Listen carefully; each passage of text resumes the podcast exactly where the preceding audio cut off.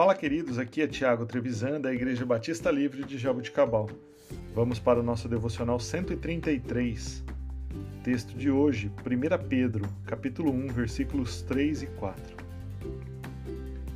Seu divino poder nos deu tudo o que necessitamos para a vida e para a piedade, por meio do pleno conhecimento daquele que nos chamou para sua própria glória e virtude.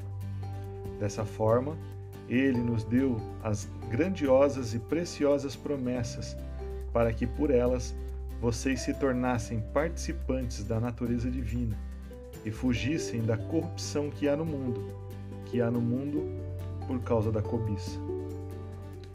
Temos nesses versos ensinamentos importantíssimos, queridos, para o nosso viver em piedade.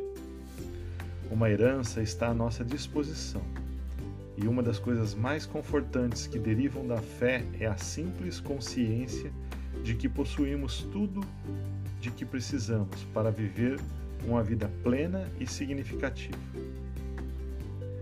Como experimentamos essa provisão? Participando da natureza de Deus por meio da fé, do crescimento, por meio da prática de tudo aquilo que Ele nos planejou passado foi redimido, o futuro está seguro nas mãos do Senhor e o presente está cheio de oportunidades para crescer em nossa compreensão do amor, do perdão, da verdade e da graça.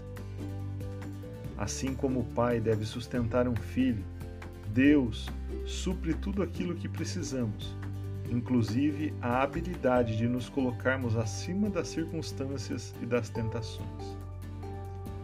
Como sempre tenho dito nos devocionais, todos os dias temos duas opções para escolhermos: ou obedecemos a Deus ou não, ou seguimos os seus ensinamentos ou não.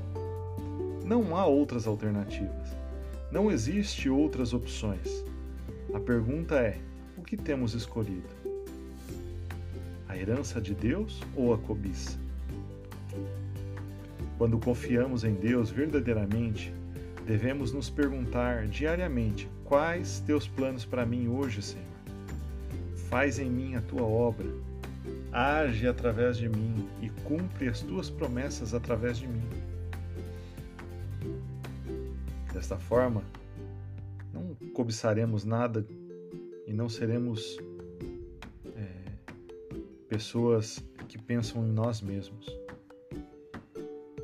Pense nisso. Somos herdeiros de Deus, cordeiros de Cristo, e nos tornamos participantes da natureza divina quando o Espírito Santo vem habitar em nosso coração.